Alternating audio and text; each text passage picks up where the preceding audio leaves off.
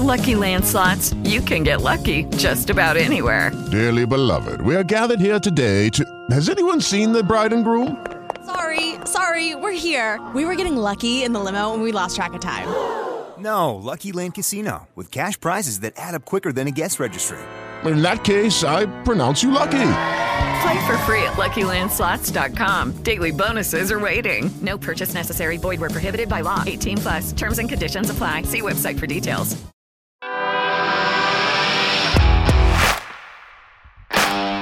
Bienvenido a Esto también es política, el podcast que habla tu mismo idioma, con Mario Girón y Miguel Rodríguez.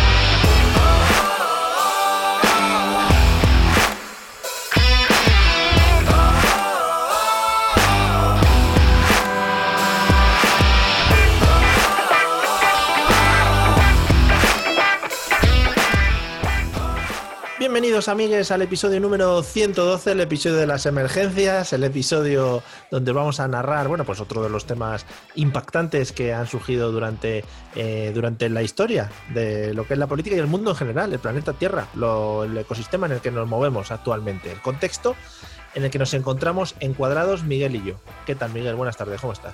Estamos encuadrados. Efectivamente, además, encuadrados, o sea, encuadrados, encuadernados, confinados Enclaustrados. Muy bien, vamos a jugar al, al pasapalabra, o al password, ese que presentaba Luján Argüelles en 4, que era muy bonito.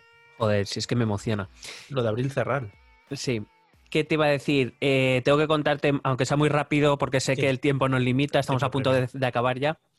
Eh, eh, tengo que contarte un, un drama, un drama Por que favor. acabo de vivir en mi barrio. Por favor, adelante. Recordemos que seguimos en época de coronavirus, ¿eh? por si alguien lo escucha esto en 2023, por ejemplo. Vale. eh, bueno, pues una de las tradiciones de nuestras sociedades confinadas es a las 8 salir a aplaudir a nuestros Por supuesto. a nuestros servicios sanitarios, a aquellos Sí. que siguen trabajando, supermercados, fuerzas de bueno. seguridad. Sí.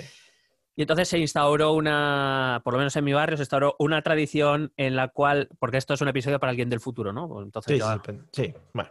Instauró una tradición que unos minutos antes eh, alguien arrancaba con música a todo trapo, bonito. ¿vale? Como para es, el llamado, ¿no? Al- Sí. a- como cuando tocan las oración. campanas las iglesias. Pues Sí, aquí sí, Se, se pone efectivamente. música, normalmente el Resistiré, que se ha convertido en canción Hmm. tradicional. El drama es que hoy dos vecinos han competido a ver quién ponía la Uh. música más alta, pero es que han puesto canciones diferentes, con lo cual tú imagínate el mogollón que teníamos aquí. Uno, pon- uno poniendo el Resistiré y otro poniendo el color Esperanza. Uh, pero todas muy de pechito, de tocar la patata. Claro, pero a la vez no suenan bien. No, la verdad es que no. No te creas tú que han tenido un buen mix esas dos canciones. Ha habido, ha habido un momento muy duro, luego la gente, eh, cuando se ha acabado una de las canciones, se ha quedado la otra sonando, Claro, y cuando se ha acabado no ha aplaudido nadie. Mm, claro por, ha habido un por- silencio incómodo. por no entrar tampoco en, la- en la lucha entre los dos polémica. DJs. Y entonces luego ha habido el aplauso, y como es tradición también, luego se ponen un par de canciones después. Esa ya solo la ha puesto uno de los vecinos. Y aquí empieza, es- he contado el drama de mi barrio, ahora empieza Mm. mi drama personal. Sí. Y es que el que pone las canciones después ha encontrado un micro y ya, ya no solo pone canciones, ya habla. Hace speeches. Eso es lo bonito. No, no es lo bonito. Pero rollo gracias vecinos y cosas de esas. Sí, sí, sí, hasta mañana vecinos, nos vemos mañana con más y mejor. Eh, cuidaos, mañana elegiré canciones buenas Dile. porque es viernes. Venga, hombre, pero ¿qué me Dile. estás contando? A nadie le importa Joaquín Luqui. Claro, el problema es que eh, parece que no, pero, o sea, parece que eres más libre porque estás en tu casa, pero tampoco te atreves a decir mucho, porque la gente te mira mal desde los balcones de enfrente. ¿eh? Hombre, sí, sí. Hay gente O que está pasando lista cuando hay sales al balcón o a Hay, una presión social muy mala que cuando salgamos del confinamiento va a ser muy duro reencontrarse en la calle. ¿eh? Van a decir, ahí van los que no aplaudían. Claro, claro. los insolidarios, los que- no aplaudían. El que se quejó del DJ, ¿sabes? Sí, efectivamente. Tú ahora que eres una persona de respeto, que sales en la prensa y, y que la gente, bueno, pues te trata bien, pues ahora... Claro, no estamos para estas cosas. Bueno, vamos al tema. Vamos al lío y vamos a tratar un tema muy bonito, eh, muy apetecible. Además, eh, nos va a sacar un poquito del tema del coronavirus, quizá, también para relajar un poquito el tema. Y, mm, y nos va a llegar, llevar a otra época histórica importante en nuestro, en nuestro país, incluso rememorar algunos episodios que ya hicimos antaño, que es una palabra que yo cada vez que la puedo meter en alguna conversación la clavo. No, Como- no, eh, sí, sí. eh, doy fe, doy fe de que lo haces. Sí, pero vamos, a veces digo, mm, esperadme un segundo que voy al antaño, como diciendo voy al baño, ¿sabes? Y, ¿sabes? Ahí quedo como un imbécil, pero bueno, yo lo intento colar siempre. Mm, Y a veces hablas eh, de algo que pasó ayer, o sea, el día anterior, Mm. y, pero tú lo tratas como si fuera de antaño. Sí, sí, sí, sí, parece que hablo de la Edad Media, por Claro. ejemplo. Sí, sí, soy así de imbécil. Bueno, eh, Miguel, te cedo la palabra porque tú eres la persona con raciocinio dentro de este podcast, dentro de, este, de, este- de esta dupla. No te creas. Mm. Em, bueno, por darte un poco de, de contexto, estamos escuchando a nuestros políticos Sí. hablar mucho, hacer poco, pero hablar mucho. Sobre, eh, sobre un episodio histórico de nuestra historia reciente que nosotros, como tú bien has dicho, ya hemos tratado en este podcast, concretamente en los episodios 40 y cu- 45, 47 y 48, si no recuerdo mal, Sí, que, que gracias a nosotros se cerró la transición, por acuérdate. supuesto. Eh, Nos mandó una carta incluso el gobierno. Gracias por cerrar la transición. Incluso el señor transición nos, nos dijo que transición Pérez. Bueno, pues eh, estamos escuchando en los, en los debates y en las declaraciones que eh, hay intención o que se querrían hacer unos nuevos pactos de la Moncloa. Y está muy bien porque- Pactos of the Moncloa. Claro, eh, está muy bien porque los, los- los pactos de la Moncloa es como un hito en nuestra transición, uno de los grandes Sí. puntos culminantes, uno de esos mitos fundacionales de la democracia española. Y yo no sé realmente si conocemos lo que son los pactos de la Moncloa y lo que significaron. Porque ¿Está, al nivel, ¿Está al nivel de la firma de la Carta Magna de los estadounidenses, por ejemplo? Eh, bueno, en, en- en cierta manera para nosotros, no tanto como la Constitución.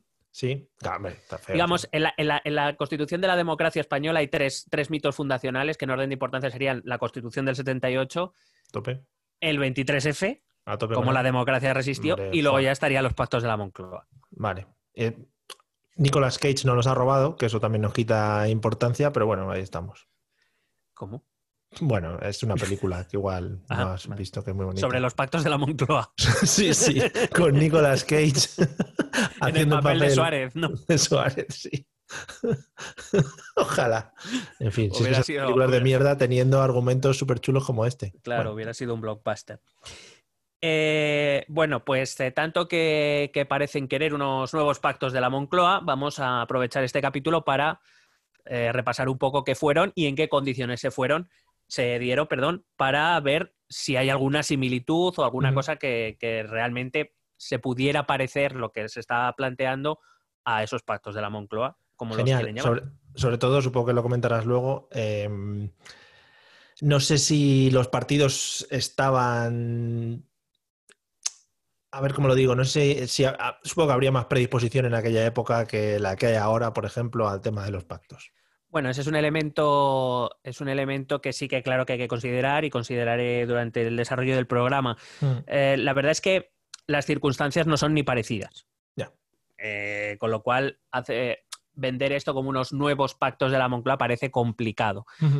Más que nada porque eh, es verdad que había una situación económica muy complicada y ahora explicaré por qué, pero sobre todo es que estaban en medio de una transición política Sí. y veníamos de una dictadura y queríamos acabar una democracia, con lo cual cualquier tipo de decisión de la profundidad que requería la crisis económica del año 77-78 sin el apoyo de la mayor parte de las fuerzas parlamentarias no hubiera durado nada y probablemente el propio proceso democrático, no hablo solo de la crisis económica, hubiera, hubiera encallado.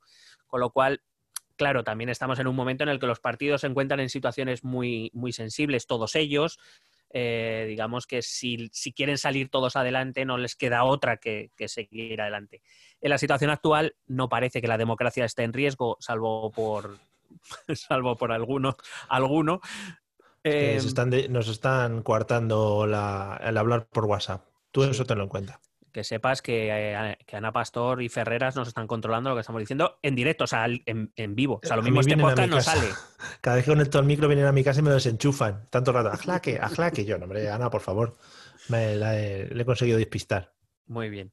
Bueno, Que si no, te- también iba a decir, que no se me olvide, que si no se pueden reeditar los, partos de la- los pactos de la Moncloa, los partos eh, de la Moncloa, cuidado. bueno, fue un parto, sí. Los pactos de la Moncloa, eh, nosotros desde aquí recomendamos los pactos del VIPS, por ejemplo, los pactos del 100 montaditos, que sería un nivel más bajo, pero también, oye, pues les puede llevar a, a- a llegar a alguna conclusión. O los pactos de San Blas por cambiar de barrio. Por ejemplo, por ejemplo muy bonito.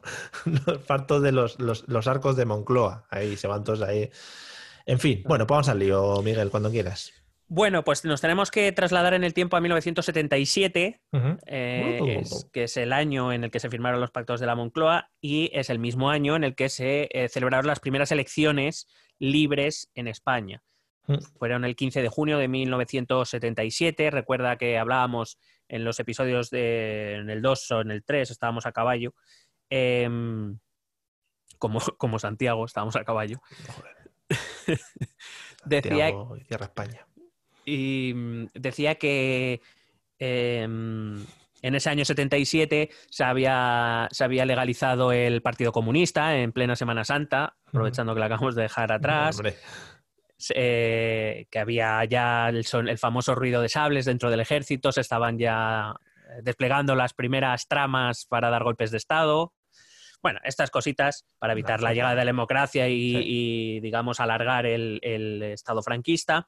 Mm, Bueno, digamos que era una situación bastante delicada, creo que bastante diferente a la actual. bueno, Em, y de hecho, precisamente esa fue una de las, de las claves de los pactos de la Moncloa, esa situación de debilidad de todos los partidos políticos, de todos los que habían apostado por la transición a un sistema democrático, cada uno con sus diferencias, pero que tenían un objetivo común y que eh, a todos les interesaba que eh, la resolución del problema económico eh, llegara a buen puerto. Pero la realidad es que en el, año 1977 la, la situación económica de España era tremendamente complicada. También lo comentábamos más de pasada de lo que vamos a hacer hoy, pero sí que lo comentábamos en los episodios de la, de la transición.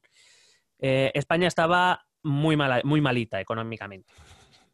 Entonces creo que es interesante saber por qué estábamos tan malitos. En, eh, Mm. Bueno, por- estaban, porque yo no estaba ni pensado en ese momento. bueno, igual, hombre, una anticipación de cinco años, igual sí, ¿no? Hay que tener en toda familia que se precie. Bueno, es que en ese año estaban haciendo a mi hermano, con lo cual no creo yo que estuvieran pensando en mí ya. Bueno. Todavía. De verdad. Em, el primer elemento fundamental de esa crisis económica eh, era una cuestión, era la cuestión energética. Como ves, un problema novedoso del año 2020, no. Es un problema No. que llevamos arrastrando desde nuestra industrialización en los años 60. España era, y parece ser que nuestros políticos se empeñan en que sigamos siendo un país pobre energétic- energéticamente hablando. Se calcula que en torno eh, el 66%, dos terceras partes de, las de la energía que utilizaba España en ese momento era de origen extranjero. Muy bien. Las fuentes, es verdad que nuestras fuentes de energía son pocas y de mala calidad. Tenemos poco petróleo, eh, tenemos un carbón de mala calidad, tenemos bastante carbón, pero, pero de poca energía calorífera. Sí, Eh, es decir, nuestra industria hidroeléctrica, toda, o sea, nuestra industria de energía ener- hidroeléctrica todavía no estaba demasiado desarrollada. Es decir, no es que nos sobrara. Entonces tenemos que importar mucha energía. Claro, en ese contexto eh, va a suceder unos años antes, en 1973, la crisis del petróleo. Una crisis eh, llamada así, la crisis del petróleo de 1973. No se, no se, no le dieron ni media vuelta al nombre de esta crisis. No, los nombres todavía no había marketing ni branding ni cosas de esas, entonces no se lo ocurraban mucho. Bueno, ¿de dónde vino esta crisis? Bueno, viene de un conflicto internacional que nada tenía que ver con España. En el año 1973 se produce la llamada guerra del Yom Kippur. Mm. Es una guerra entre Israel, bueno, es un conflicto de los muchos que ha habido árabe-israelíes entre países musulmanes y, la, y Israel en el Medio Oriente, que como sabemos es el eh, foco principal de extracción de petróleo, que Mm. es la fuente de energía principal, sobre todo en esta época. Que coincide con peleas, guerras y cosas de esas. Casualidad también, te Sí. digo. ¿eh? Correcto. En ese, en ese momento estaban en disputa, los países musulmanes querían recuperar dos territorios que habían perdido en la, la llamada Guerra de los Seis Días, que había ocurrido eh, seis años antes, que se los había quedado Israel, quería recuperar los territorios del Sinaí en la zona de Siria, eh, perdón, en la zona de Egipto y la zona de los territorios de los Altos del Golán, que son territorios, por- los, de, los de los Altos del Golán, que siguen en disputa hoy en día, que tienen ocupados Israel y está- se sigue habiendo problemas por esto. O sea, Mm. que no penséis que 50 o 60 años después pues han acabado los problemas en la zona. Ujú. Bueno, pues Siria quería recuperar la zona de los Altos del Golán. Entonces, digamos que estos dos países musulmanes, de origen árabe musulmán, decidieron atacar a la vez, eh, para que nos hagamos una idea en la geografía, eh, los Altos de Golán quedan al norte de Israel y la península del Sinaí queda al sur de Israel. Entonces, si atacaban los dos a la vez, pues Israel o decidía defender una y dejaba la otra libre o tenía que dividir sus fuerzas. Y estos dos países, además, estaban apoyados por el resto de países musulmanes de la zona. Bueno, Bueno, pues esta guerra, eh, en esta guerra, Israel va a recibir el apoyo internacional de Estados Unidos, tradicional aliado, ya lo sabemos, sí. de, de Israel, y por tanto eso significa eh, el, el apoyo de la OTAN.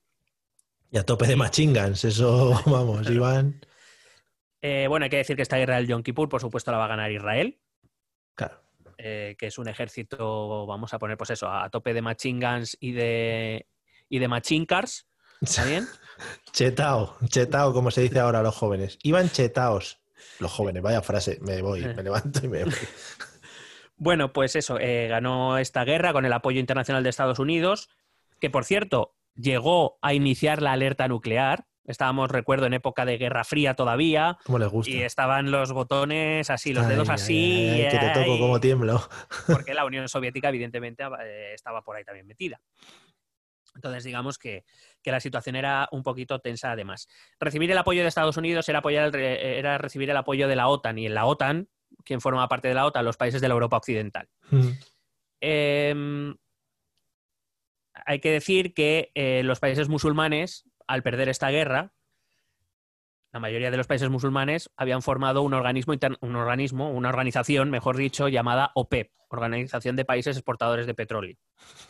Y entonces decidieron, bueno, no voy a ganar la guerra, pero, Pero, os- pero os voy a dar donde más os duele. pero, Pero ¿quién controla el petróleo, amigos? Nosotros. Perfecto. Pues para adelante. Es eh, sin duda el arma más poderosa que tenían, que tenían a su mano y la utilizaron. Decidieron que la producción de petróleo eh, eh, iba, o sea, vamos, que iban a secuestrar o embargar, mejor dicho, que iban a embargar los, eh, los envíos de petróleo a Estados Unidos y a los países occidentales. ¿Qué pasa? Que al retener eh, ese petróleo que no van a poder comprar directamente a los países de la OPEP, tienen que comprárselo a otros países. ¿Y esos países qué van a hacer con el precio? Oh, mamá. Amiguitos. Es el mercado, amigos. Claro, es el mercado. Estamos hablando de que Estados Unidos en esa época consumía un tercio de la energía eh, mundial. Hombre, estaban a tope. Sí, tope de claro. cars. De gas, de GANs y de, de todo. Con lo cual, fijaos el impacto que tuvo esto en Estados Unidos. Pues en una economía como la española, que depende tanto energéticamente del exterior, esta subida de precios, pues le viene un poco mal. Sí, Para para que nos vamos a. cochecitos, los Forest Core no tiraban. Claro. Em, claro, además hay que tener en cuenta que en esta época, precisamente por el golpe económico, el dólar estadounidense se va a devaluar, va a valer mucho menos y el petróleo se compraba y se vendía en dólares, con lo cual para comprar la misma cantidad de petróleo que antes tenías que pagar más dólares todavía. O sea que un desastre. Para monedas débiles como la española, como la peseta, lado Grande. del dólar era una puta mierda, es decir, el, eh, cuando España compraba petróleo, para que nos entendamos, primero tenía que comprar dólares y con esos dólares comprar el petróleo, con lo cual era una ruina. Con lo cual, eh, estamos en una situación de escasez de petróleo, eh, que empieza una recesión profunda en Estados Unidos, que por supuesto, como ha pasado con casi todas las crisis, bueno, con todas las crisis del siglo XX, crisis que se inicia en Estados Unidos, crisis que salpica a Europa. Se la come con patatas. Correcto. De hecho, esta crisis va a durar más o menos, va- o sea, va a durar bastante. La primera crisis del petróleo, que es la del 73, durará hasta el 78, pero cuando parecía que las- los países empezaban a salir, en el 79 hubo otra crisis del petróleo. O sea que Mm. encadenamos. Pero evidentemente, vuelvo a repetir, la capacidad que tiene un país como Estados Unidos de salir de esas crisis o de enfrentarse a las crisis no es la misma que la de la España de los años 70. Vale. A, a España es- llegó esta crisis, llegó un poquito más tarde, un poquito más, eh, o digamos de una forma más lenta, pero duró muchos años más y al final fue mucho más profunda que en los países directamente implicados. Hay que recordar que en este momento estábamos en nuestro pleno proceso de industrialización, habíamos empezado el desarrollismo en los años 60 y en los años 70 estábamos desarrollando nuestra, nuestro sector industrial, que es el que más petróleo chupa, el que más energía chupa, Sí. con lo cual A tope, Fre- para, para darle el empujón, el empujón de salida, sí. Exacto, frenazo. Y además hay que, hay que decir que los últimos gobiernos de Franco, y con los últimos gobiernos de Franco digo también el, el de Arias Navarro y el primero de Suárez después de, Em, de su muerte, no hicieron mucho por el tema. Pero Vale. los pantanos los tenían ahí para el tema de la hidroeléctrica. Eso sí que hizo. Sí, y eso fue lo que no hizo que probablemente que nos muriéramos del asco, pero no era una producción energética suficiente para cubrir nuestras necesidades. Mm. Em, además, como te digo, España era un país que importaba mucho más de lo que exportaba. Nuestra industria todavía, como digo, estaba desarrollándose, no teníamos todavía la capacidad de competir en los mercados internacionales y muchas cosas las teníamos que traer de fuera. Con lo cual nuestra balanza comercial es mala. Es decir, Mm. sale mucho más dinero del que entra. Vamos, matemáticas Y eso básicas. Y eso hace que el Estado se endeude cada vez más. Fíjate que vamos a. Yo, según hemos, eh, según conocía la. eh, volví a recuperar estos conocimientos que yo ya vi en su época en la, Sí. en la carrera, me recuerda mucho más a la crisis de 2007 que a esto. O sea, quiero decir, unos pactos de la Moncloa quizá hubieran sido mejores en Sí, igual sí. 2007 o en 2008 o 2010 que Claro. no ahora. Pero bueno, ahí estamos.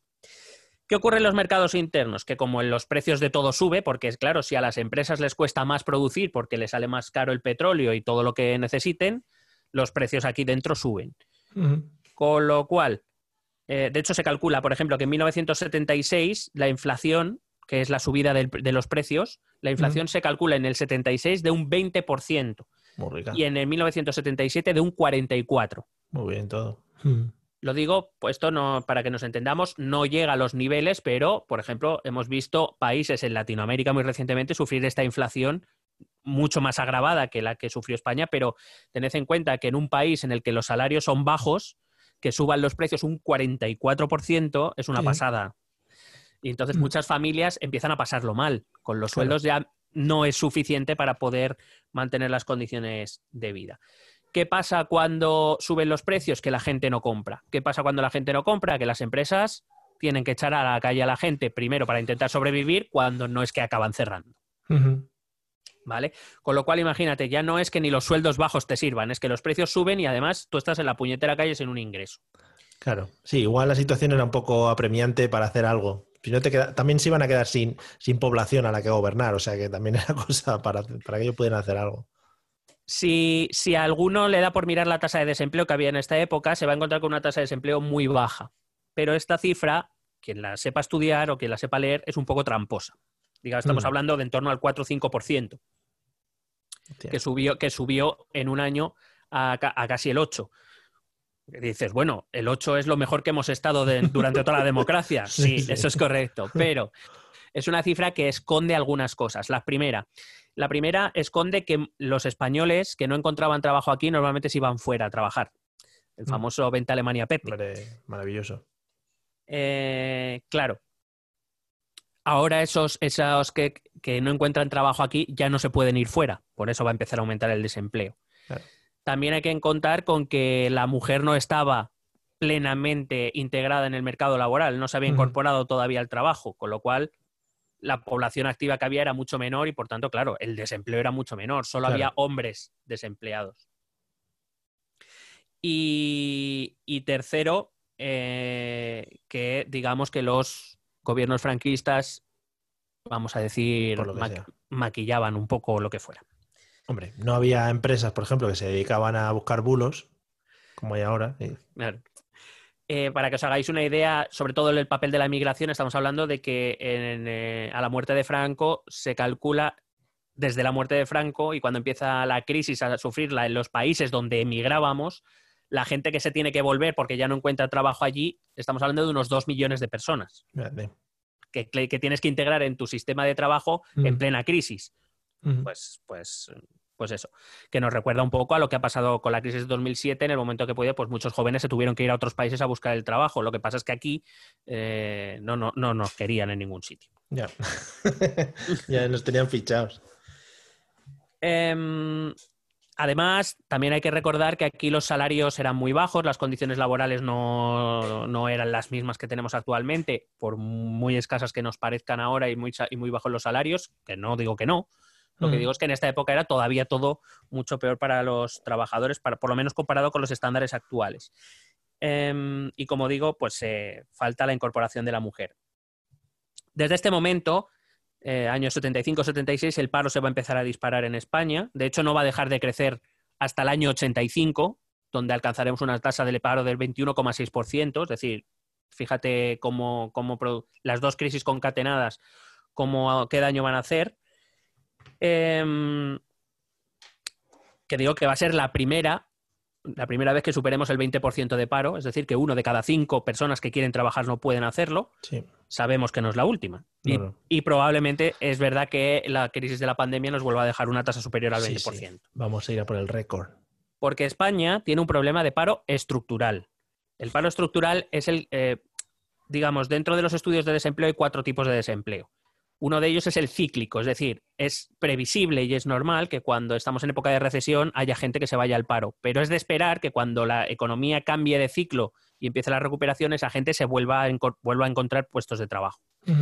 El paro estructural es el jodido, es decir, es ese que no se va, es ese que no somos, que, que- que- que la estructura social y laboral de un país no es capaz de absorber. Y en España, ya te digo, la- desde la época de la democracia, el más par- el bajo, eh, perdón, el paro más bajo que hemos tenido ha sido del 8%, que fue en el año 2007, justo antes de la crisis. Claro, cuando todo el mundo trabajaba en la obra, A tope.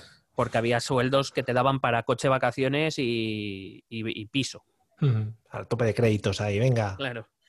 Claro. Y ese es, fíjate, yendo a todo meter la economía, nuestra tasa de paro más baja ha sido del Ocho. 8%. Estamos hablando de que, por ejemplo, ahora Alemania está una tasa del 3,4, la última vez que lo mire. Eh. Y nosotros conseguimos llegar al 8 y parecía que, que era un milagro. Nosotros siempre nos estábamos moviendo en tasas del 10-12 en épocas buenas y siempre superamos el 20 en épocas malas. Pero aquí eso nadie lo quiere arreglar. Bueno, tampoco pasa nada. Como... Al final, los que están ahí para arreglarlo, como tienen trabajo, ¿sabes? Pues tampoco se preocupan mucho de Eso nosotros. sí, y cobran bien además. Mm.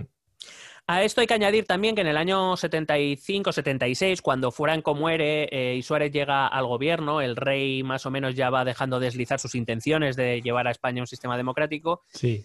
Las grandes, que- fo- las grandes fortunas patrias. Sí. Pues, es pa- esto he hecho una señal para la gente que nos vea en YouTube. Eso el es. rey. Ah, mira, ahora ya el, el, el, el de Guindos. y el de Guindos, muy bien.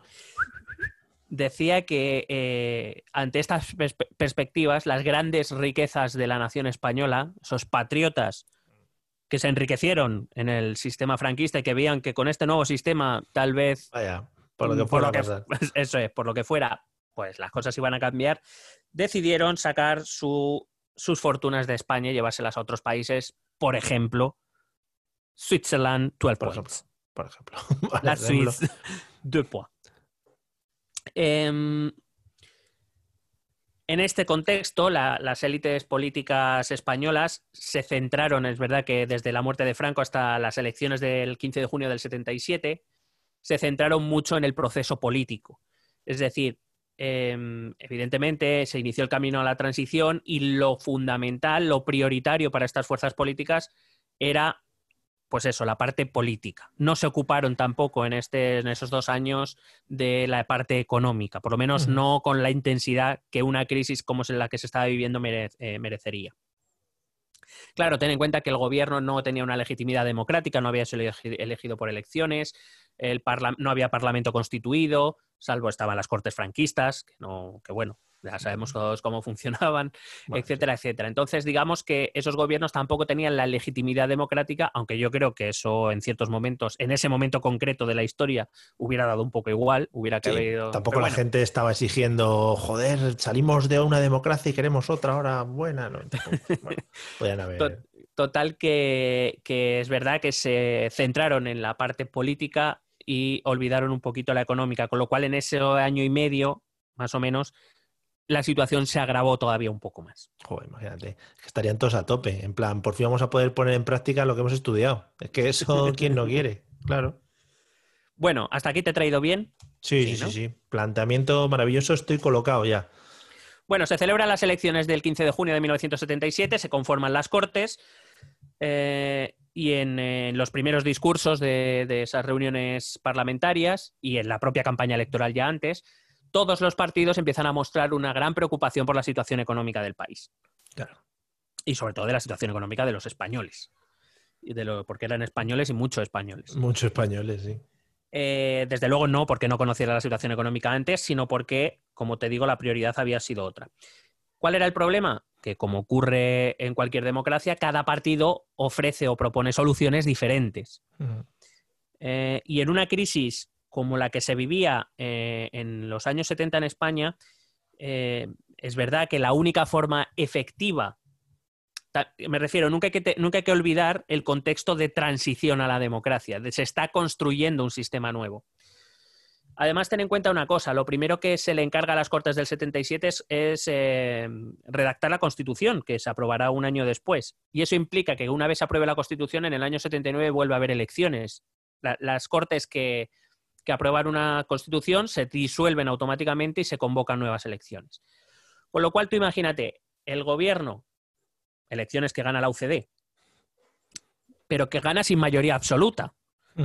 Suárez tiene 165 de los mm, 350 diputados, es decir, le faltaban 11 para la mayoría absoluta. Podía gobernar con cierta calma porque necesitaba pocos acuerdos para, llegar a, para llevar a cabo sus políticas, pero llevar a cabo las medidas tan profundas que la economía española necesitaba no era suficiente con 165 diputados. Claro. Y además, eh, eh, como digo, se tenían que tomar medidas no solo en el corto plazo, que evidentemente esas las puede tomar un gobierno porque entra dentro de su ciclo electoral, para que nos entendamos, sino que había que tomar otras medidas que tenían que desarrollarse durante muchos años. Claro. Y nadie sabía si en el 79 Suárez iba a salir elegido. ¿Qué pasaría si se cambiaba el gobierno y cada gobierno decidiera instaurar sus propias políticas económicas? Pues que probablemente la crisis... estaríamos ahora, estaríamos ahora cambiando continuamente. eh, bien, bien lo sufrimos allí en esos sectores donde no tenemos una política de Estado consensuada. Ujú. O la educación, ¿cómo estamos? Bien. Ujú.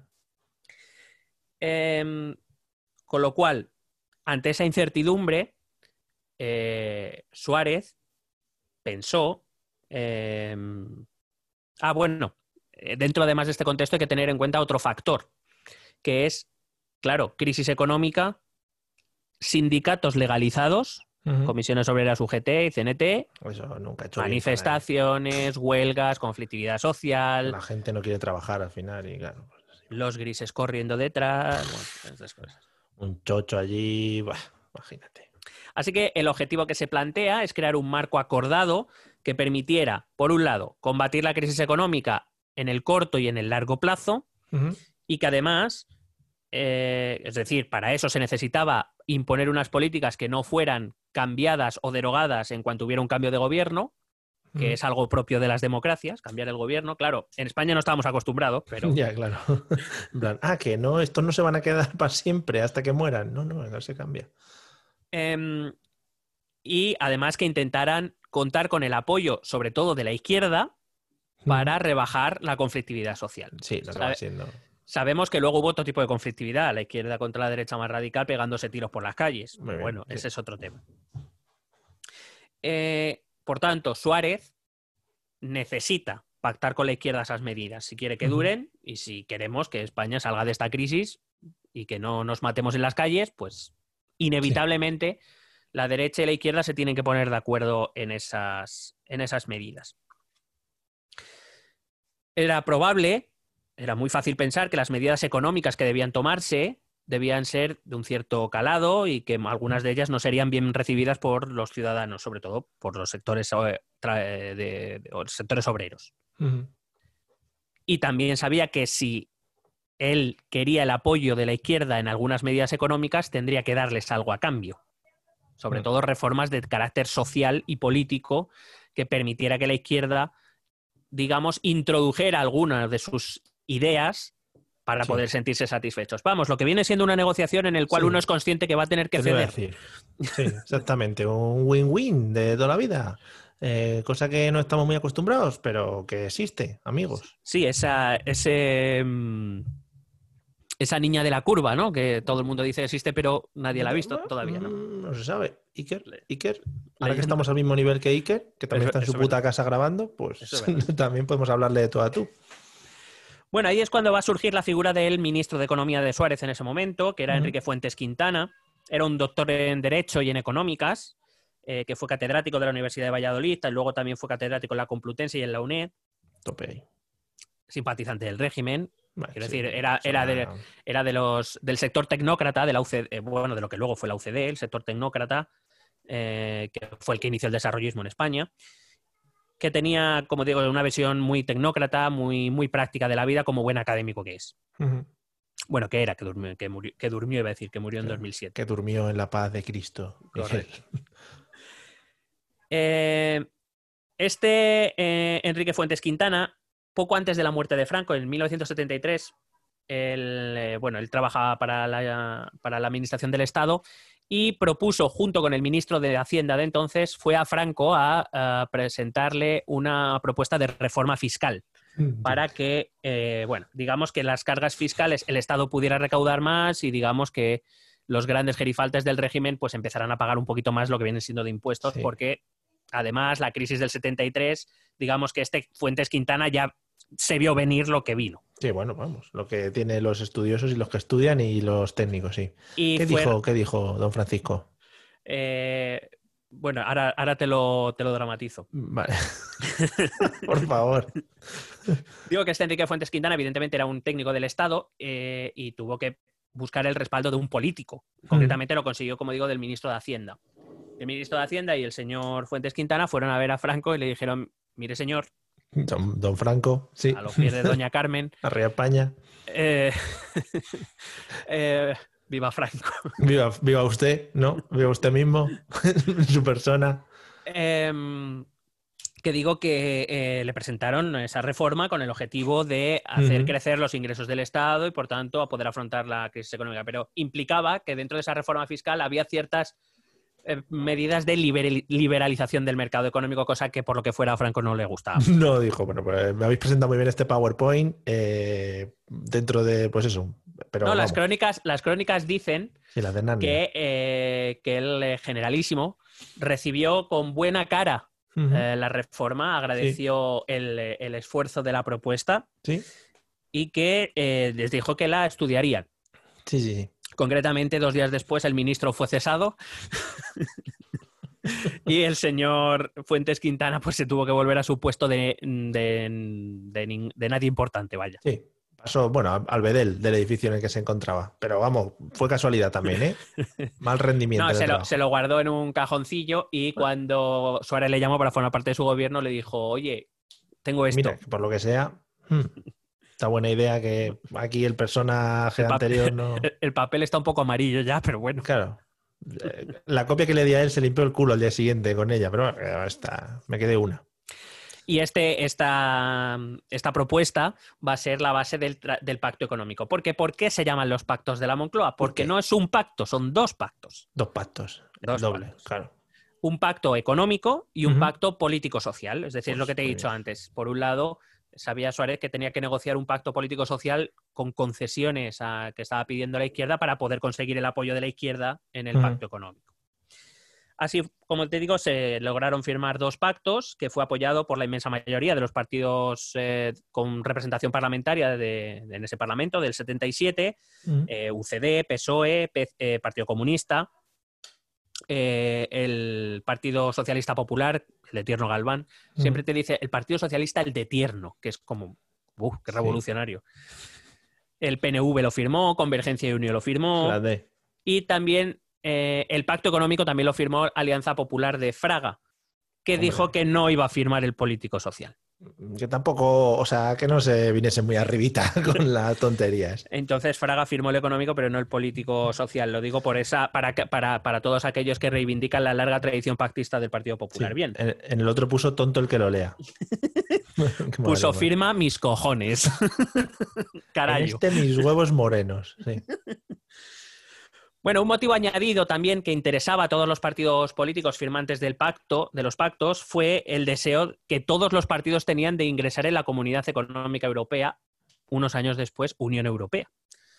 Todos los partidos querían entrar a formar parte de la, de la integración europea y, claro, Europa que por aquel entonces era una, unión puramente económica, ahora sigue siendo principalmente económica, pero bueno, tiene algunos Sí, otros tintes. Eh, en aquel momento la, co- la Comunidad Económica Europea ya te pedía requisitos para entrar. No es que esto se lo han inventado de ahora. Que no, no puedes entrar con zapatos, calcetines blancos, ese tipo de cosas. Claro. Bueno, principalmente había dos características, las más importantes, que España debía cumplir antes de entrar en la Comunidad Económica Europea. La primera, tener un sistema democrático, Bueno, Por lo que fuera. Sí. porque de hecho no- mucha gente no sabe que ya el, eh, alguno de los últimos gobiernos franquistas ya solicitó entrar en la Comunidad Económica Sí. Europea y le dijeron que tururú que te vi. Por favor, señor Don Franco, venga usted aquí a sentarse. Vaya imagen. Eh, y por otro lado era tener una economía de libre mercado. Sabemos que la economía franquista era una economía enormemente eh, interve- eh, intervencionista, intervenida Por el fuera. propio Estado, que se abrió un poco en la época de los 60-70 con la entrada de las suecas, Hombre, ahí no venimos muy arriba. Sí, sí. Y, eh, pero que en realidad era una economía muy intervenida por, por el Estado franquista. Pues evidentemente había que empezar a liberalizar la economía, porque claro, en una unión económica donde lo que prima son los intereses económicos, que un Estado controle la economía no es bienvenido por lo que fuera. No vayan a venir los cabrones. Esto dicen, buah, ya verás. Se van a quedar. Nosotros les mandamos cosas y hacen a la trincar para adentro. Y Claro. no damos. Con lo cual, vemos que había objetivos comunes, Eh, intereses intercambiables, estaban dispuestos a conceder algo al otro a cambio del apoyo, que eso siempre facilita una negociación, Bueno, evidentemente. Sí, sí. Eh, y bueno, sobre todo voluntad real de acuerdo, voluntad, o sea, verdadera voluntad de querer eh, llegar a un acuerdo, pero porque interesaba a todos, repito, nunca hay que dejar de lado que estamos en el proceso de transición democrática y que todos querían llegar a una vida democrática, con lo cual tampoco ninguno se podía salir demasiado del texto porque el mal de uno acababa siendo el mal de todos. Em, es verdad que nuestro sistema, como te digo, pues se ha vendido estos pactos de la Moncloa como una imagen de unidad, de responsabilidad de nuestros políticos, y no digo que no hayas, que no fuera así, lo que sí digo es que había otros factores que ayudaron, que empujaron a ese pacto. La pregunta es, ¿se da eso ahora? ¿Tú qué crees, Mario?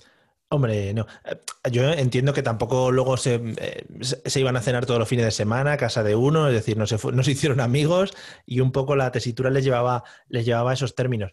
Y entiendo también que además todos estaban interesados en que empezase, digamos, el juego de la democracia, ¿no? Lo que ahora llamamos la fiesta democrática, ¿no? Que vamos cada cuatro años a celebrar a nuestros colegios electorales.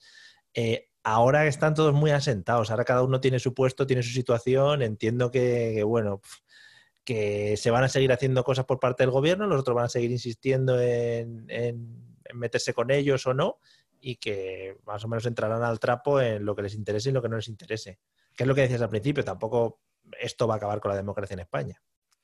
Claro, es, es por eso que digo que, que quizá no se dan las circunstancias como para que se dé una reedición de esos pactos de la Moncloa o, que, o unos pactos que puedan suponer algo mínimamente parecido.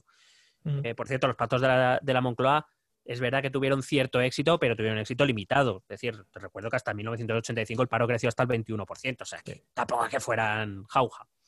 Pero entiendo por un lado, a ver, por un lado yo entiendo que cuando Sánchez invoca ese nombre, el de los pactos, cuando Pedro invoca Sí, los Pedro. pactos de la, de la Moncloa, es una imagen muy potente para nuestro sistema democrático, ¿no? Es esa imagen de unidad, de, de- de mirar por los ciudadanos todos juntos, de separar nuestras diferencias para mirar Mm. por el bien común.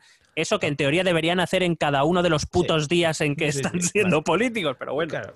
También, también por otro lado se están invocando también rollo dictaduras y palabras de ese estilo, ¿eh? O sea que vamos, vamos un poco todavía por esta época.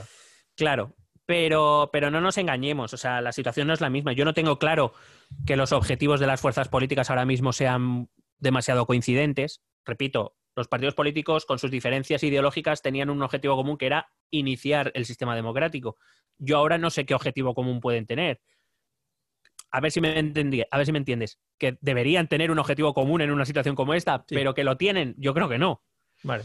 Mm. Em, que, no, que no hay voluntad real de pactar por parte de ninguno. Un- el uno convoca al otro por rueda de prensa, el otro dice que ya la semana que viene, que como estamos de puta madre tranquilos, ¿sabes? Si que no estamos es- en casa al que no final, hay claro. urgencias ni nada. O sea, quiero decir, está todo de puta madre. Entonces, Es que es lo mismo, es lo mismo del otro día. Creo que de la semana pasada que grabamos a esta no se ha inventado ningún sistema en el que puedan comunicarse de una manera rápida. No, no, no, ¿Sabes? no, no, no existe, no existe. Además, pero además ni debe haber, o sea, en el propio Congreso, cuando hace la sesión de control, debe haber una mampara que les impide verse o algo. Sí, sí, sí. sí. Que están en la misma sala y tampoco, ¿sabes? Sí, mira el cachondo de Ábalos. Ese sí que va a salir a hombros cuando acabe todo esto del coronavirus. Madre mía. Eh, si analizamos un poco la propuesta esta de los nuevos pactos de la Moncloa, yo diría que por un lado el gobierno quiere compañeros de viaje para no comerse los marrones solo. Eh, por cierto, apela al patriotismo de, de la oposición para que se coman el marrón con él, con el gobierno, que sean corre- al fin y al cabo lo que está pidiendo es que sean corresponsables de las medidas que haya que tomar, algunas de ellas muy duras, evidentemente. Y por su parte la oposición quiere seguir apareciendo como la fuerza política patriota, digo la oposición en general, ¿eh? no solo me estoy refiriendo al Partido Popular. Quieren seguir siendo esa posición política que mira por los ciudadanos, esa posición patriota que no quiere comerse ningún marrón, que quiere Mm. salir de la crisis para pedir elecciones e intentar llevarse al gobierno por delante. Y esto es Claro. así. No, no lo juzgo, ¿eh? Yo no, no estoy haciendo ningún juicio de valor para. Quiero decir, si, eh, amigo oyente o querido eh, espectador de YouTube, si has entendido que estaba criticando más a uno que a otro, es tú suciamente y oído. Yo simplemente me he Mm. limitado a describir lo que gobierno y oposición quieren.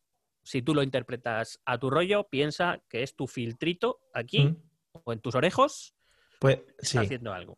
Puede ser que, es que no sé qué he leído que estaban hablando con Unidas Podemos y con Ciudadanos, puede ser que Inés Arrimada esté ya arrimándose, nunca mejor dicho, a, a ser una posible socia para, para el señor Dr. Sánchez. Es que Ciudadanos tiene que salir de la nada en Claro, la que es está insertada. Dice, yo me agarro aquí al primero que pase, ¿no? Claro, quiere aparecer como el partido de oposición que siendo crítico con el gobierno, aún así es suficientemente responsable como para instaurar un diálogo con el gobierno, ayudarle en lo que necesite. Quiero decir, el problema de Ciudadanos es que son 10. Puede ser que en una semana esté apoyando al PP y metiéndose con Pedro. Sí, no, también. Mm, No. Bueno, no, no lo veo a corto plazo. Creo que Ah, vale. para, para voces contra el gobierno ya se están pegando PP y Vox y hay Ciudadanos no tienen nada que hacer. Mm, Eso es verdad. Bueno, también es verdad que ya había muchos partidos a la derecha y se fueron a la derecha, o sea que tampoco, eh, digamos que tampoco eso significa que Ciudadanos se vaya a dar cuenta. Pero vamos, no debería. Yo creo que el papel que está intentando jugar Inés Arrimadas es bueno para Ciudadanos, pero también creo que llega con cuando tiene 10 diputados, no cuando tenía 53 o 57. Ojalá el retorno de Albert, también te lo digo, ¿eh? Yo que Sí, sé, algún vídeo con Que- un perro. Pero que haga una rueda de prensa antes. Sí, sí, sí, sí. Vamos, me encantaría. Pero, por ejemplo, fíjate qué diferencia hay entre los partidos políticos de, de ahora y los partidos políticos de antes. Ah, Hubo un hombre que, eh, con el cual eh, el que me conoce sabe que tengo profundas discrepancias políticas, que fue José María Aznar. Sí, mire usted. Eh, sin embargo, que ha hecho públicas unas declaraciones en las que venía a decir que quizá Casado lo que debería hacer es eh, ir a hablar con Pedro y que Ujú. si de verdad quiere firmar un pacto, que le está dispuesto a firmar un pacto, pero que le tendrá que hacer ciertas concesiones. Vamos, lo que es- viene siendo negociar y pactar, vaya. Vaya. Que, que lo que es negarse a hablar con el presidente del gobierno, que quizá no sea una buena estrategia. Mm, Sí, sí, de cara, pues eso, de De- cara a sus electores también, sí. Decía David Mulé en nuestro canal de en nuestro Madre grupo de Telegram, David Mulé, qué bonito, te como la cara. Decía David Mulé que quizá esas declaraciones también iban un poco para eh, eh, respaldar o escudar a Casado en el caso de que llegue a negociar con Sánchez de eh, todo ese votante de derecha un poco exaltado diciendo, hombre, que lo dice Aznar. O sea, si lo dice Aznar. a ver si entiendes. que está Anda. casi chocando con Santiago, que está... al- que habría que ver ese combate, ¿eh? Joder. Que Cuidado, recuerdo que Aznar hacía 600 abdominales diarias. Iba a decir que, tiene, que has dicho que tienes profundas eh, diferencias con Aznar en el ámbito de sus ideas y tal, pero también en el ámbito atlético hay No. mucha diferencia. Pero vamos, o sea, a mí me revienta. O sea, Aznar selección. Molaría Aznar ahora en plan, como Iker Casillas, por ejemplo, que se va a presentar a no sé qué presidente de la... Aznar ahora, bueno, me voy a dedicar al MMA, a esto de darse hostias Eh, tengo un combate con... con Conor McGregor Con la Conor próxima semana. y lo voy a reventar, básicamente. Sí, sí, vamos, le voy a hinchar con mis libros la cabeza. Con lo cual, pues eso, te digo que, que no se dan las mismas circunstancias, eh, el objetivo tampoco sería el mismo. Veremos la profundidad. La profundidad de la crisis va a ser grande, pero, hombre, evidentemente, cuanto más se alargue, más profunda será la crisis, pero no se tiene previsto que sea una crisis de años y años y años, como fue la del 73 o como fue la de 2007, porque es un, eh, este- estos parones, vamos, ya se intentarán, en cuanto se pueda, se va a intentar ya reactivar la economía. Y bueno, yo por ejemplo soy de los que cree que muchos, los que hayan podido mantener su nivel económico, su estatus económico, en cuanto salgamos, vamos a empezar a gastar como animales en los bares, en los restaurantes, nos vamos de vacaciones, vamos a disfrutar de la vida. O sea que, que Sí, quizá la reactivación económica va a tardar en volver a los niveles anteriores al coronavirus, pero que no, no va a ser, en duración no va a ser tan grande. Entonces, creo que no es la misma situación, ni los partidos políticos se están comportando igual, y sobre todo es lo que decías tú antes y lo que recalcábamos. La democracia no está en juego, no- salvo alguno por ahí, salvo que Ana Pastor diga lo contrario. Ojalá, ojalá. Bueno, eh, si quieres, esto ya lo dejo a tu decisión, Mm. mm, reviso muy rápido los pactos en sí. Sí. Bueno, pues eh, el primer acuerdo, el económico, se llama, ojo al nombre, ¿eh? Mm. Acuerdo sobre el programa de saneamiento y reforma de la economía.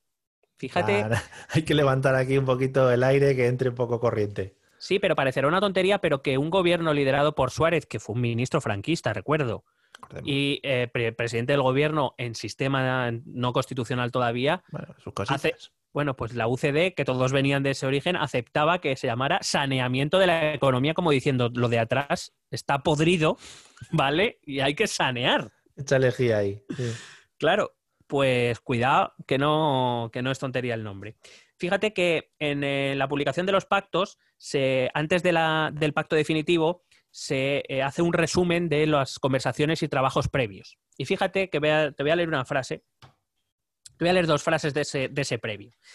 Dice, un primer aspecto en el que se ha alcanzado una base de entendimiento ha sido en el diagnóstico de la situación económica del país. Fíjate se pusieron de acuerdo en cuáles eran los problemas. Dice, ¿estamos hechos una mierda? ¿Todos de acuerdo? Sí, sí. Venga, para adelante, seguimos, vamos para allá. Ponlo en una frase bonita y ya está. Bueno, también te digo que es más de lo que decimos ahora. o sea, Claro. Sí, sí, la verdad sí.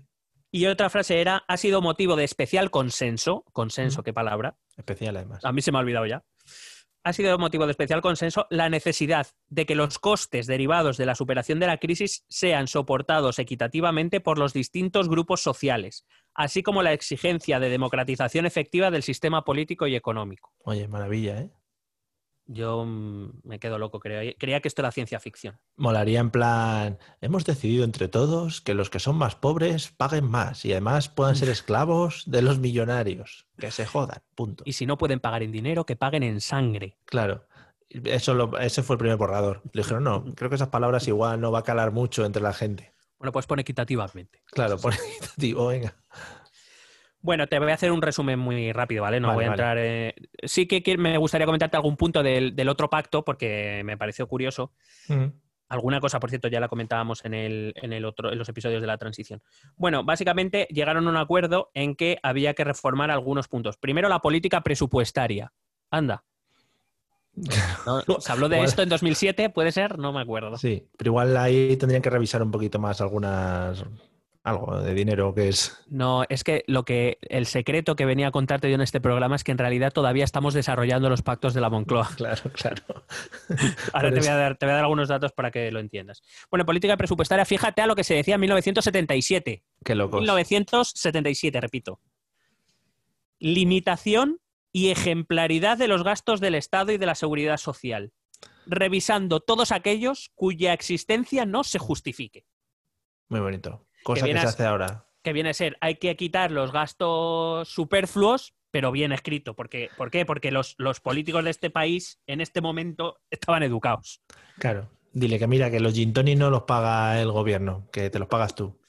Bueno, se siguieron pagando gin tonics, ¿eh? Sí, vale, sí, vale, pero, Pero lo bueno, tenía que poner bonito también. Si es que una cosa es escribirlo, No, no. otra cosa ya es poder hacerlo. Joder, es que Que estamos sí, pero que, exigiendo. pero que quiero decir que sí, simplemente esto te lo digo para que veamos que los políticos de 2020 no tienen ningú- no, no son innovadores en nada, Nada. absolutamente nada. Siguen diciendo lo que van a hacer y no hacen. Pues lo Pues mismo que en el 77 Claro, tampoco. eso se les estudia. Pero por lo menos, pero por lo menos ellos se pusieron de acuerdo Sí, en lo que iban a decir, aunque no lo fueran a cumplir, pero se pusieron Claro. de acuerdo en eso, por lo menos. claro, claro. Fíjate, orientación prioritaria del gasto público en- para el fomento del empleo. Fíjate. Putos Madre locos. mía. progresividad del sistema tributario, porque es verdad que gran parte del origen de nuestro sistema tributario actual es de estos pactos. Mm. El IRPF se inaugura en estos pactos. El Hombre, IVA se empieza a diseñar ahora, aunque no entrará de forma efectiva hasta, eh, en 1985. Por cierto, en 1985 el IVA era del 12%. Fíjate, Oye, fíjate. Por cierto, el IVA nos lo obligó a meter la Comunidad Económica Europea si queríamos entrar. Em, reducción de los déficits presupuestarios. fíjate. Fíjate, cosas novedosas. Putos Ahora en progres. 2020, Putos progres. por ejemplo, eh, una de las medidas que se quería tomar era la reducción de las cotizaciones a la seguridad social para que fuera más barato contratar y también despedir. Por eso era que si el, PSOE y el Partido Comunista querían apoyar esto, tenía que apoyar esto, tenía que darles otra cosa. Porque Ya, claro. Fíjate, participación de los representantes de los trabajadores, de los empresarios y de las distintas fuerzas sociales en las negociaciones sobre la seguridad social. Fíjate tú, qué locura. Ahí empezó a caer todo. Fíjate. En aquella época teníamos el control de la política monetaria, to- todavía imprimíamos mm, pesetas y, y acuñábamos pesetas. Y decían que bueno, que lo que había que hacer era im- imprimir menos dinero para que los precios cayeran, porque claro, los precios estaban subiendo, como he explicado antes. Claro. Fíjate, eh, una subida salarial del 20%, eh, por ciento, porque claro, se esperaba una inflación del 22%. Como no subieran los sueldos, Ah, qué cachondo. pues la gente no podía comprar nada. Al final luego la, la subida fue del 20% efectivamente y la inflación fue del 25%, o sea que... Claro, pues se bueno. equilibró todo. Mm. No, hombre, no es que se equilibrara, se perdió poder adquisitivo Por eso. todavía más, pero claro, imagínate si ni siquiera suben ese 20%. Mm. Eh, fíjate, la prestación eficaz y rigurosa del, del- del seguro de desempleo. Fíjate. Bueno, Fíjate. pues, atendiendo, fíjate, esto es novedosísimo en, 2000, en la crisis de 2007 y en 2020. Atendiendo especialmente al empleo juvenil, a la contratación temporal Vale. y eh, las áreas geográficas de mayor índice de desempleo. Fíjate, es- que a día de hoy siguen siendo los mismos problemas. Desempleo juvenil, eh, empleo temporal y, y áreas geográficas jodidas, Sí. mm, donde supuestamente el esfuerzo del Estado para las políticas de empleo debería ser mayor. Mm. O sea, fíjate, o sea, estamos hablando de 43 años después, seguimos aquí. Pues es eso, es que al final están cogiendo esto y fotocopiadora. De, de estas fotocopias que ya tienen las esquinas como fotocopiadas 30.000 veces y lo siguen leyendo. Reforma fiscal progresiva, perfeccionamiento del control del gasto público, creciente participación de la sociedad en las decisiones, Mm. programa educativo con la creación de muchos puestos escolares. Esta es la época que se empiezan a, a construir escuelas públicas que no había porque la, la educación en la época del franquismo estaba en manos de la iglesia. Hombre, ¿y qué falta hace que volvamos a eso? Bueno, de hecho, este es el origen de la- del concierto educativo Mm. que se, tiene, se tenía principalmente y siguen siendo los mayores eh, recepcione- recepcionistas, voy a decir. Eh, sí, sí, recepcionistas. Bueno, los que más eh, Los que más subvenciones reciben siguen siendo los colegios religiosos, Mm. porque España no tenía colegios públicos y aunque se construyeron muchas plazas, eran totalmente insuficientes. Se necesitó eh, pagar plazas con dinero público en las escuelas religiosas, que eran las que existían y existían durante todo el franquismo. Ahí, lo- lo- lo- lo- Actualmente esta situación ha cambiado, pero el concierto sigue activo. O por lo menos el mismo nivel de, de- de concierto. Que De bueno, eso sería para otro, para otro programa. Eso es. Eh, medidas dirigidas a impedir la especulación en materia de suelo urbano y urbanizable. Bueno, eso luego lo pasaron un poquito por alto. Pero esto lo firmó Fraga, ¿eh? Yo lo Desarrollo de la acción sindical y un código de derechos y obligaciones de los trabajadores en la empresa.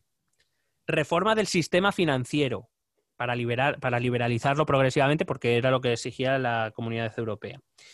Modernización agraria. Fíjate.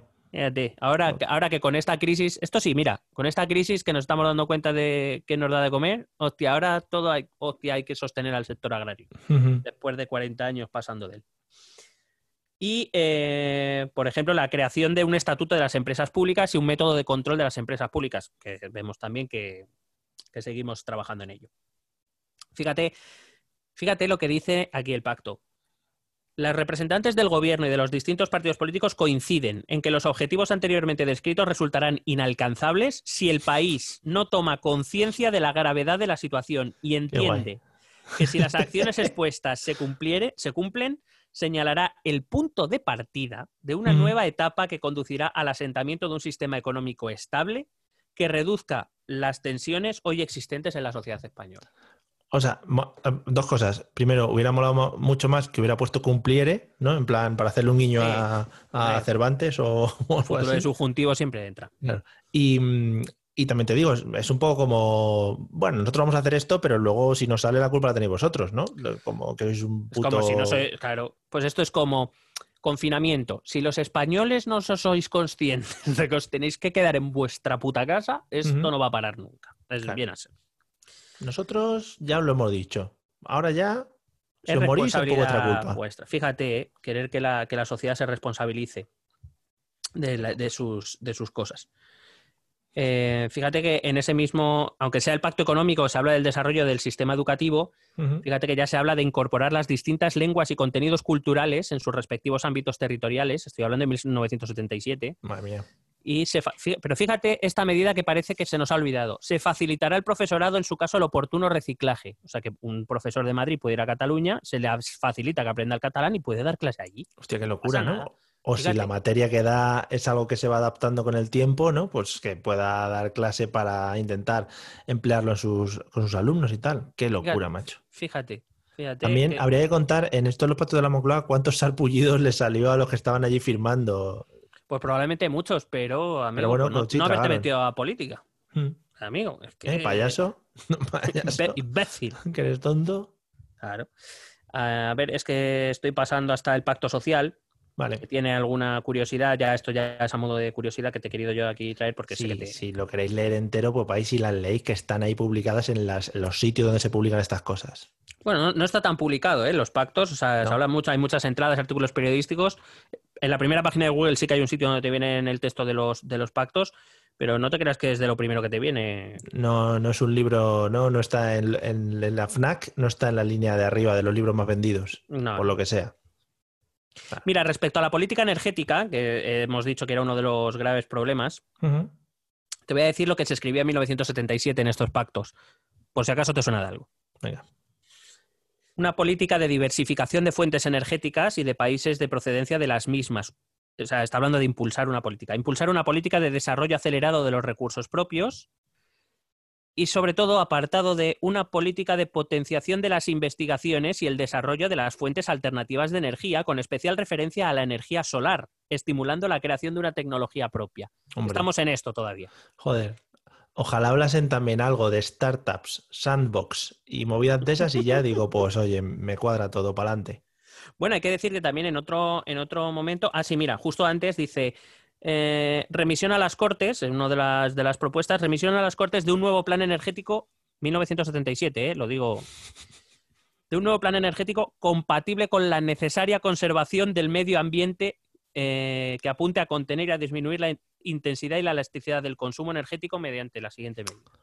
Claro. Pero es que O sea, luego también conservar el con- medio ambiente, Sí, pero... luego tienes que contar que una casita a pie de playa tiraba mucho, ¿sabes? Y el medio ambiente, pues eso, que con los cuatro cactus y los cuatro patos que hay allí, pues hombre, ¿sabes? ¿no? Bueno, te digo rápidamente así las, las curiosidades del segundo pacto, que se llama Acuerdo sobre el Programa de Actuación Jurídica y Política. Mm. Se aprobaron en octubre del 77. Bueno, tiene medidas eh, sobre la libertad de expresión. Que claro, recordad que en el año 77 todavía no estamos en la democracia plenamente. Estaba ahí una cosa que, bueno, por lo que sea. Eh, libertad de prensa, sobre todo, eh, pues bueno, se decía que solo los jueces podían eh, secuestrar una publicación, ese tipo de cosas, que antes hacía, pues bueno, así hombre, poco. el, el día a día. Y que no pidas ir a tu vecino y darle dos hostias, por ejemplo, ese tipo de cosas. Em, fíjate que, que se, se pedía, bueno, se, se firmaba que se crearía un organismo que vigilara la objetividad informativa de televisión española. Ahí lo tenemos, neutral y maldito bulo. Sí, sí, están aquí ya presentes. Ahí están, por fin. Eh, fíjate, esto, esto me ha encantado. Sobre el derecho de reunión, eh, decían que había que hacer una reforma. Eh, en el- es que es muy bueno. Ampliación del concepto de reuniones privadas. El concepto, o sea, lo que es el concepto. A todas ¿cómo aquellas, a todas aquellas, en tres casos, ¿eh? Mm. que antes no eran reuniones privadas y Claro. ahora ya van a empezar a serlo. Reuniones cuyo número no supere las 50 personas. eh, aquellas que se celebren por razones familiares o de amistad, Sí. ¿vale? Siempre que la asistencia esté limitada mediante invitación nominativa. Por eso las invitaciones del cole. Eso, Claro. es, una, eso es una herencia de esta etapa. Antes las bodas, pues bueno, iba un señor allí y te decían, a ver, ¿esto es- ¿os estáis casando de verdad o qué estáis haciendo? A ver, ¿estáis imprimiendo panfletos? La ¿Eh? invitación, que yo la vea. ¿Dónde está la invitación? Estaba pensando que me gustaría mucho algún comentario en Evox o en Spreaker o en donde sea del típico, claro, ¿cómo se nota que no vivisteis esa época? No sé qué. Pues claro que no. Y también porque nos gusta disfrutar de la vida, amigo, y no estar ahí detrás de un ordenador ahí, "Oh, voy a poner cosas malas. Bueno, perdóname, perdóname, perdóname. Perdón. Cuando celebrábamos nuestros cumples teníamos que hacer invitaciones. Sí, sí, sí. ¿Por Sí. qué? Porque si nos paraba la policía, Claro, ¿dónde vas? Pues tronco, cumple al McDonald's, claro. vas a una reunión privada, enséñame la invitación. A ver, venga. O si no, hacerlas públicas. También puede ser. Oye, mi cumpleaños se celebra aquí en esta casa. Bueno, Puede venir es que para hacer reuniones públicas, o sea, manifestaciones, se necesitaba autorización previa. Normal.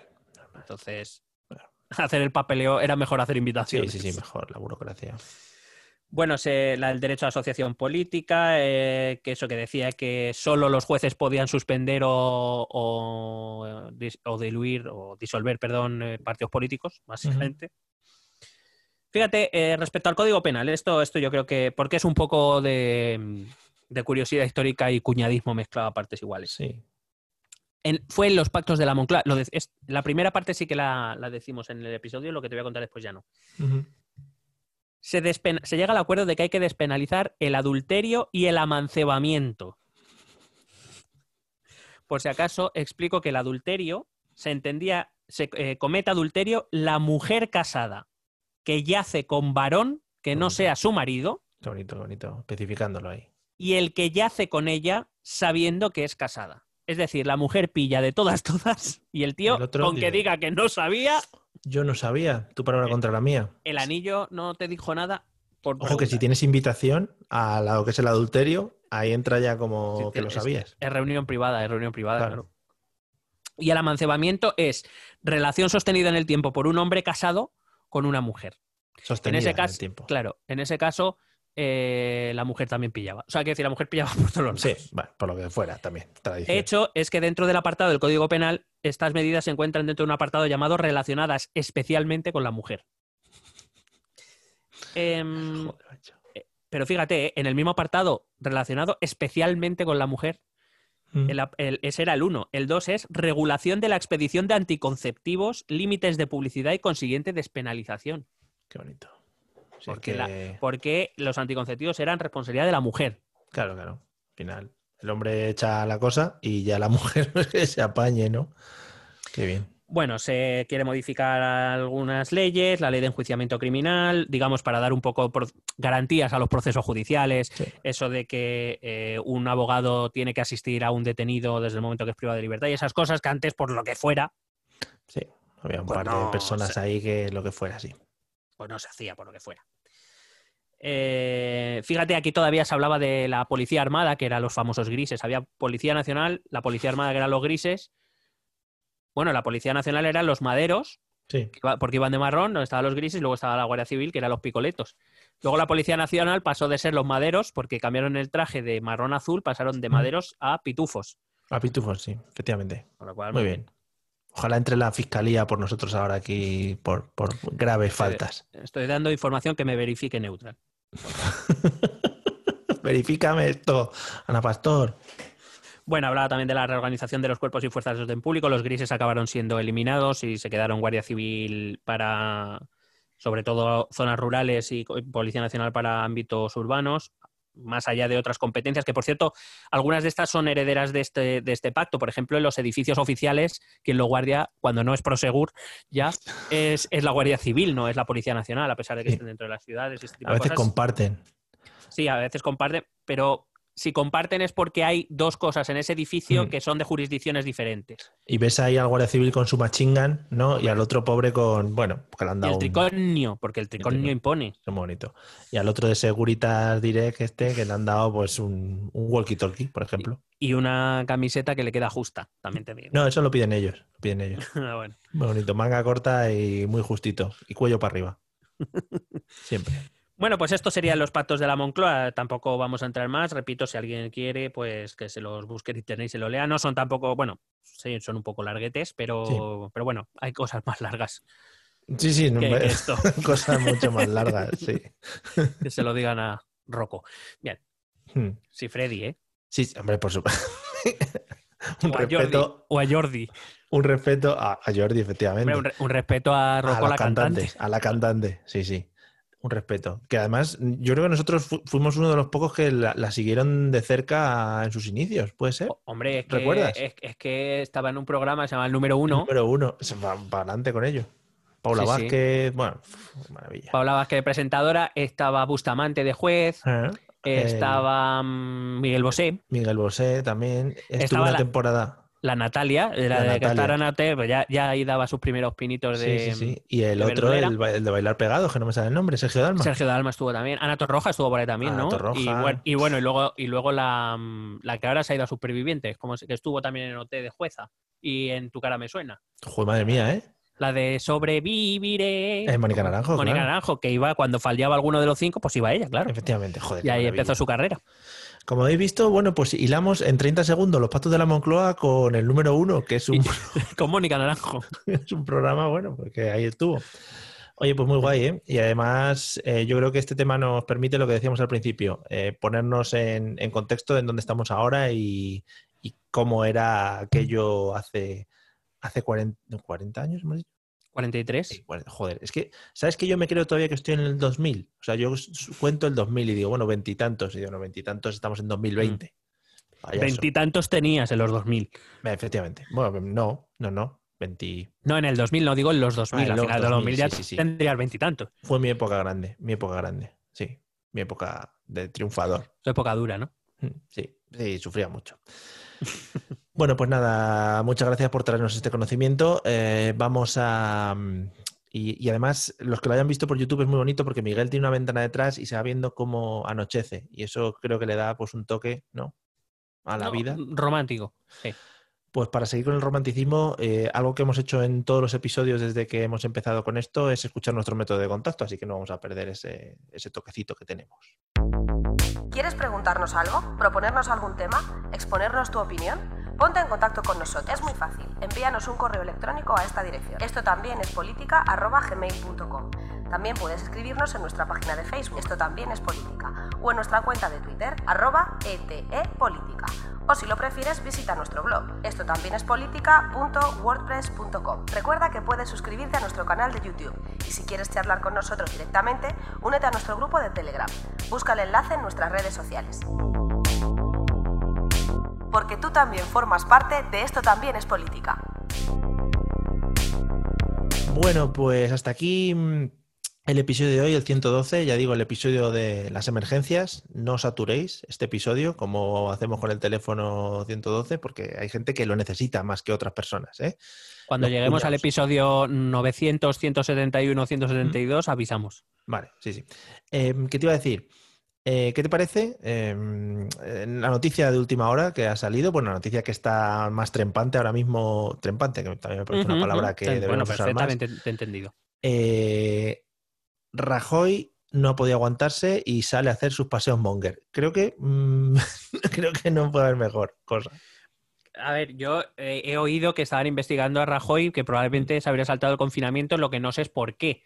Porque, eh, quiero decir, Por el andar monger. Sí, sí, el andar monger, que, que no puede seguro que, aguantarse era en por, casa. o sea, seguro que era por eso, no es porque tuviera que ir al médico o algo de eso. Andar monger. No Pues puede aguantarse, es como un runner. Los runners lo tienen dentro y eso es como una droga. Y el No. andar monger es una droga. No, claro, y su casa debe ser pequeña. También estaban diciendo, sí, sí, sí, creo que tiene una pista de atletismo.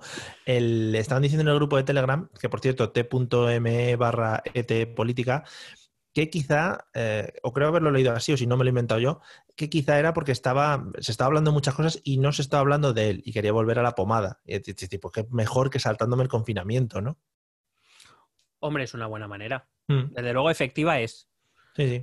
Eh, también, claro, yo que sé, que se grabe un vídeo en Twitter. Yo creo que así también le puede- con una de sus frases magníficas o O algo. sea, Rajoy en TikTok, por ejemplo, creo que ya Pero- sería para pero pero lo- se, se pasa TikTok, o sea, Hombre. se lo pasa entero. haciendo ahí los bailes de sería maravilloso. con esa cara de ¡Sí, sí!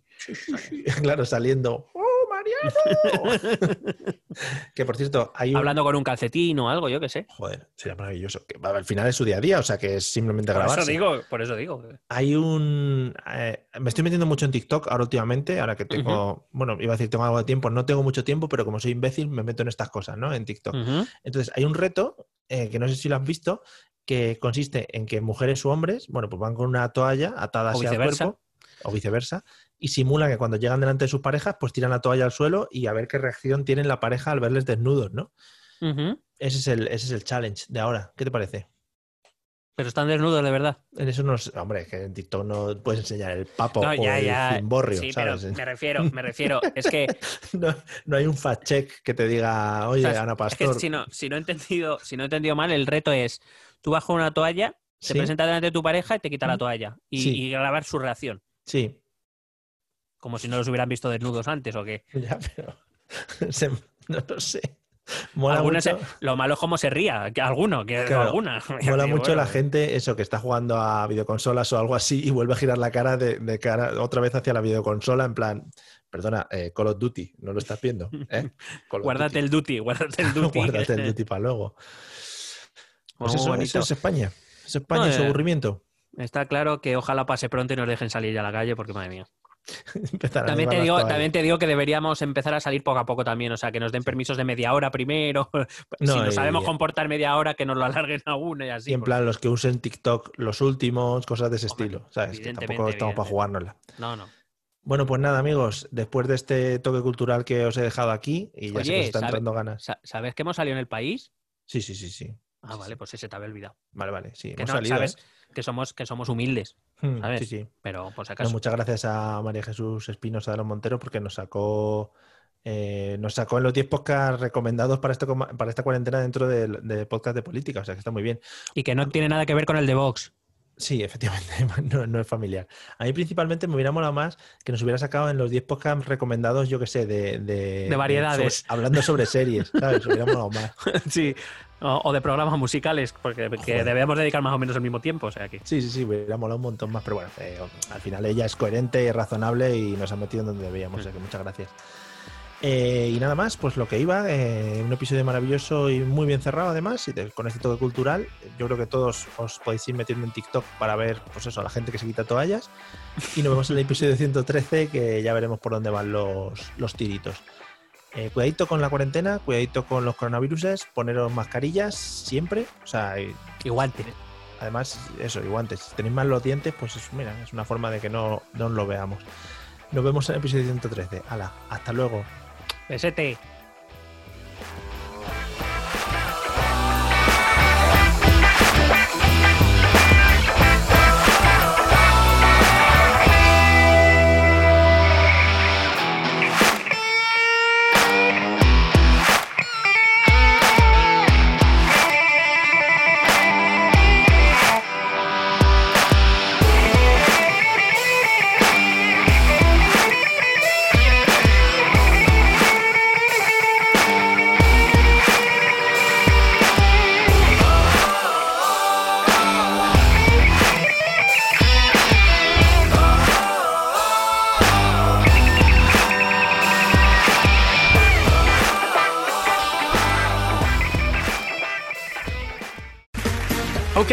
Round two. Name something that's not boring. A laundry? Ooh, a book club. Computer solitaire, huh? Ah, sorry, we were looking for Chumba Casino. That's right. ChumbaCasino.com has over 100 casino style games. Join today and play for free for your chance to redeem some serious prizes. ChumbaCasino.com. No purchase necessary. Where prohibited by law. 18 plus terms and conditions apply. See website for details.